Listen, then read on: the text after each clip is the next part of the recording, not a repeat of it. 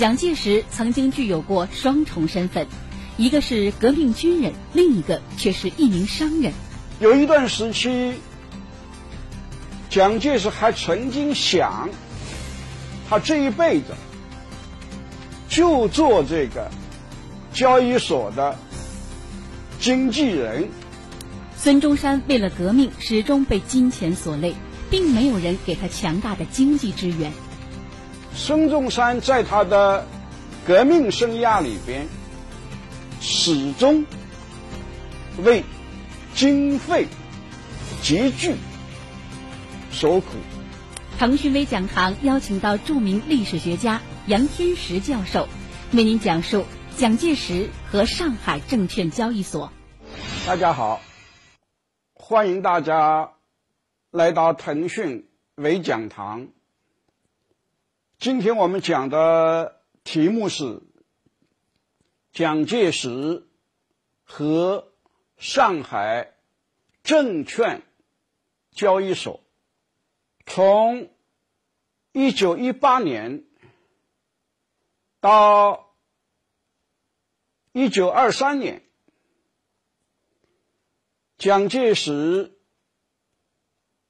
和上海。证券交易所发生过密切的关系。他一方面追随孙中山进行革命，是一个革命军人，也是一个。革命者，但是同时，他又经营上海的交易所，是商人。有一段时期，蒋介石还曾经想，他这一辈子就做这个交易所的经纪人。做证券，做棉纱，做黄金白银，这样一些生意。对于蒋介石这段生活，过去历史学界大都持负面的态度。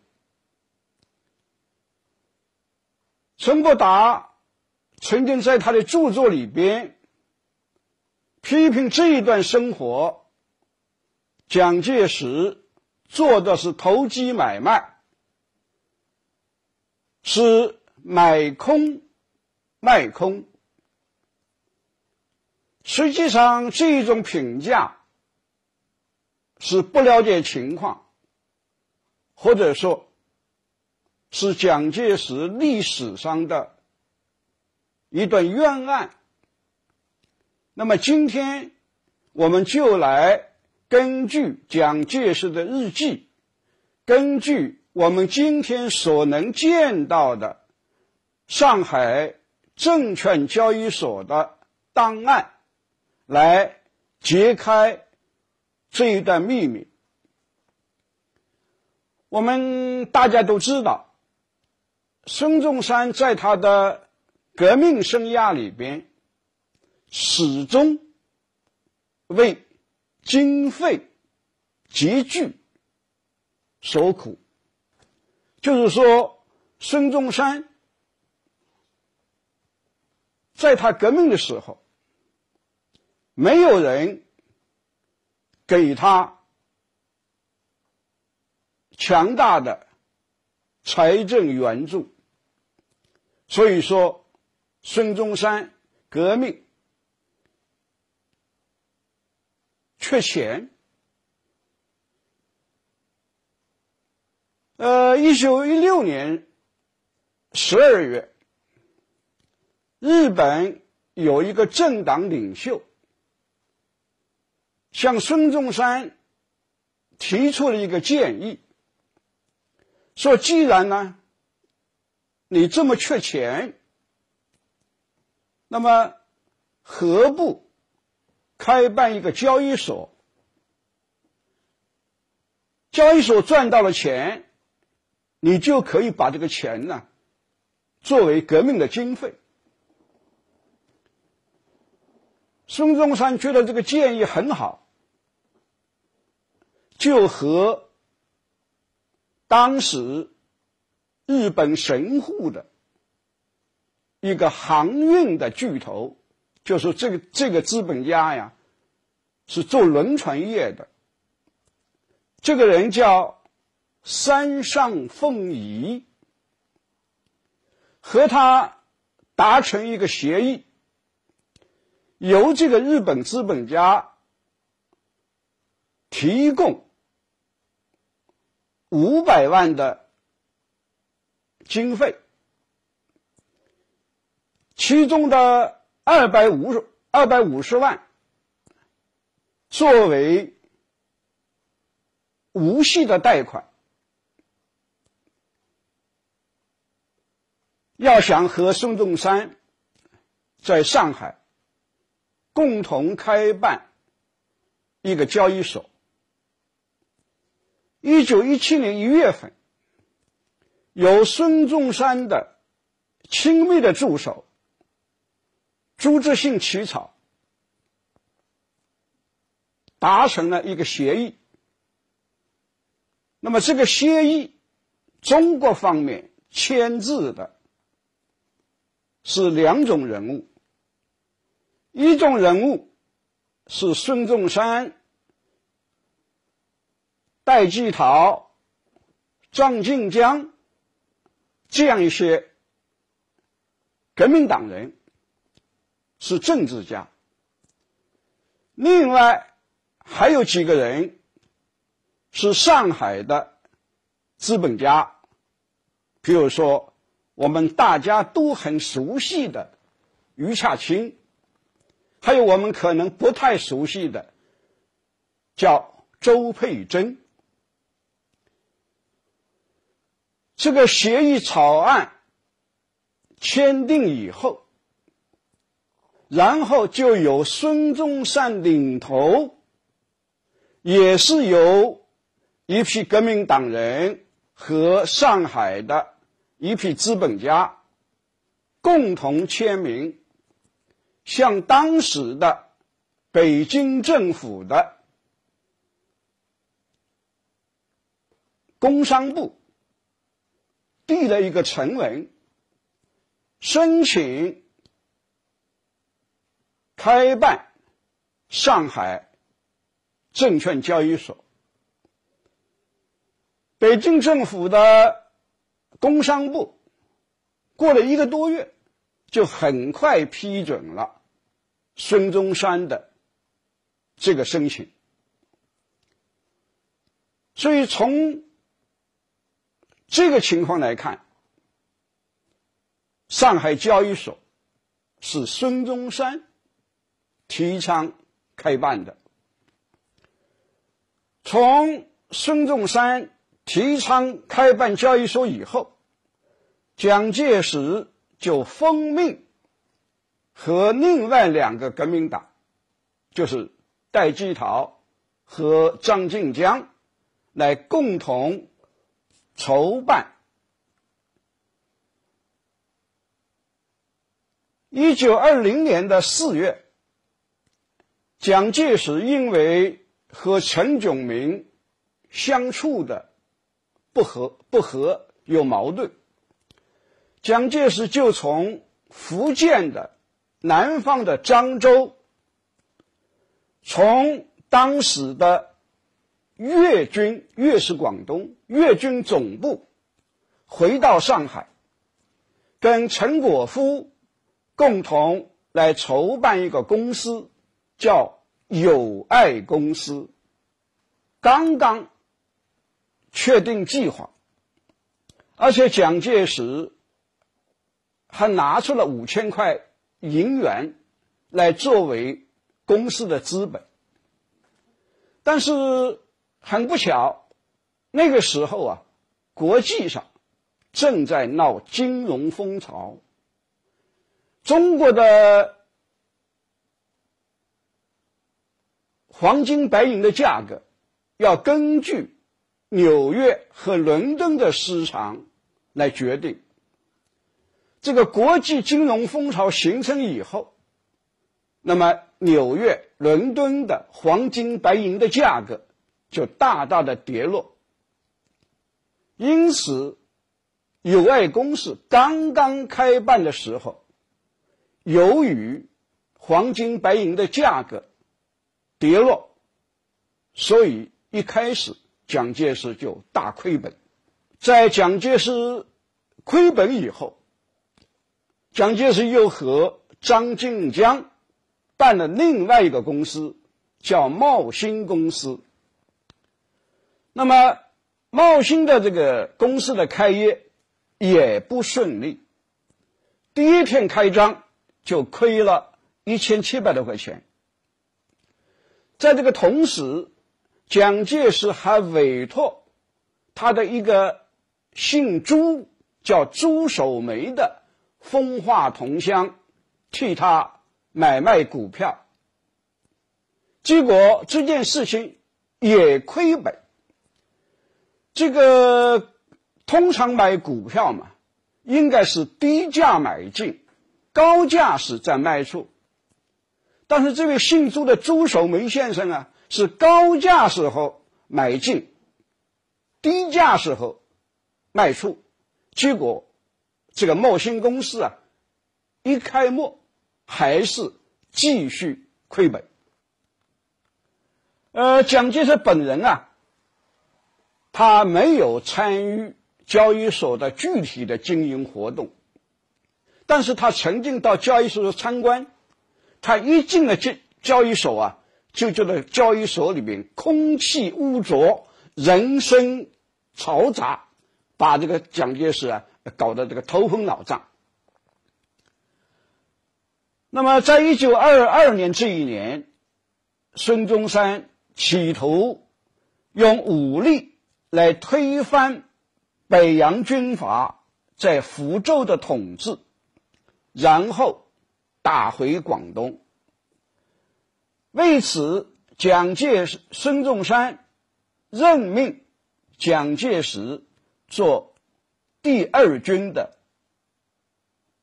参谋长。那么这一次，蒋介石由于交易所亏本了，他决定啊，抛弃各种个人顾虑，献身革命。在蒋介石日记里边，他这个时候就表现出，他想结束交易所的。生活，在结束交易所生活里边，大概和那些商人们发生了纠纷，所以陈果夫曾经到宁波去跟蒋介石商量，怎么样起诉，就是说蒋介石和商人们发生了矛盾，要通过公堂来解决了。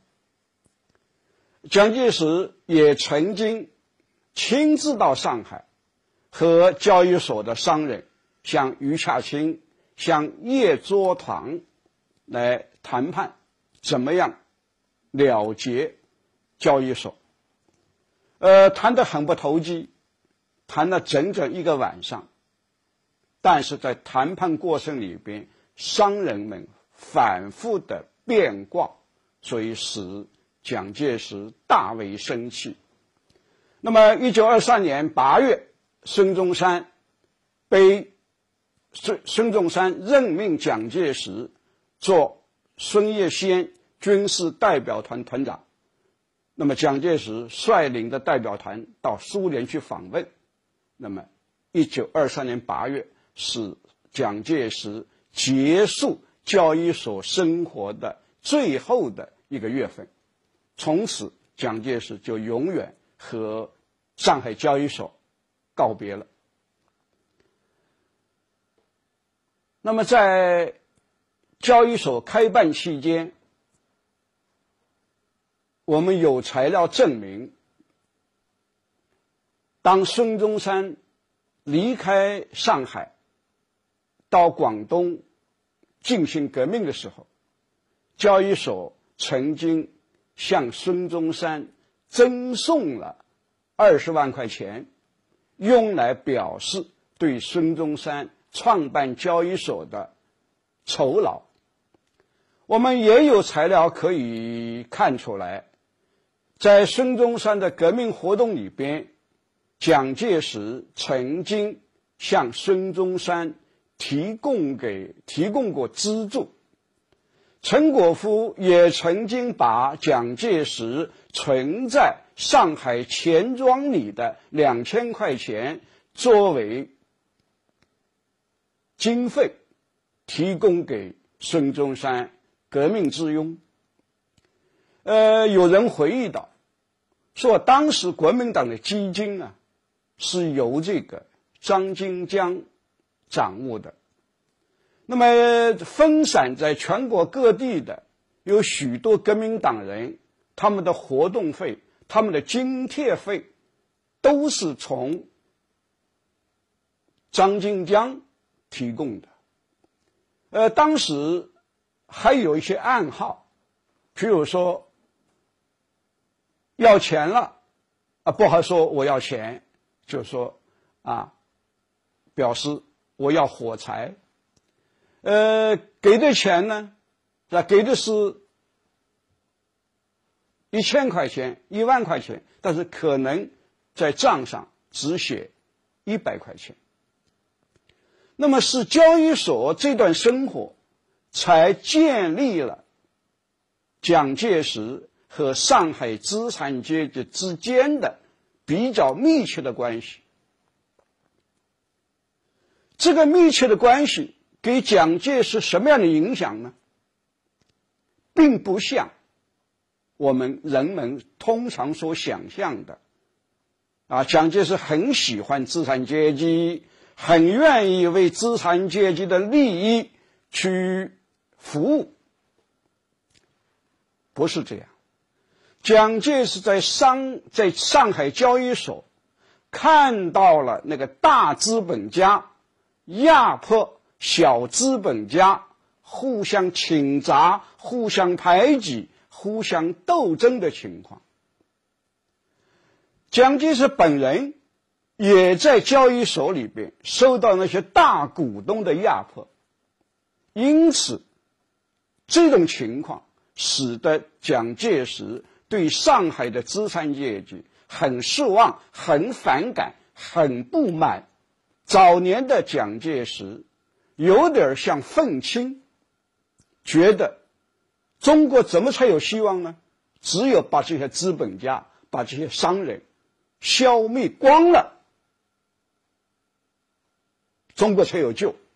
这个当然是一种极左的一种偏激情绪。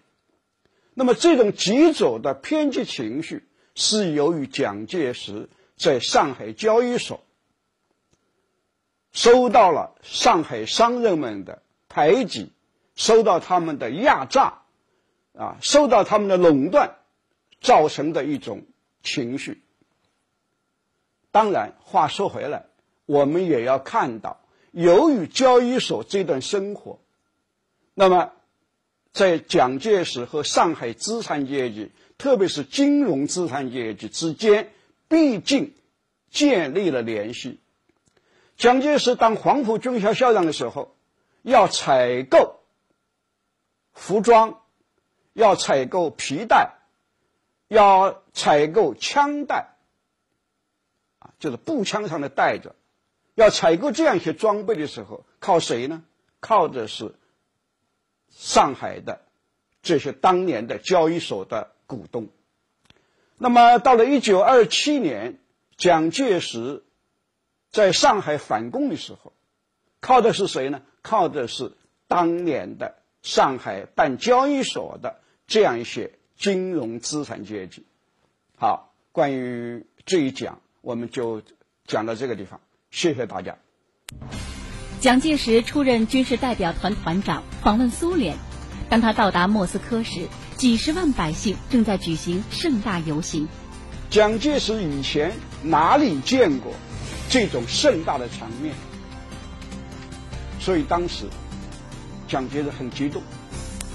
蒋介石到苏联的目的是希望苏联党和政府同意国民党在蒙古的库伦建立一个基地。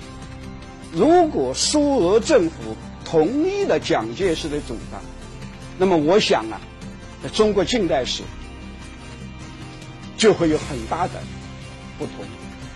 腾讯微讲堂邀请到著名历史学家杨天石教授，为您继续讲述蒋介石访问苏联。敬请期待。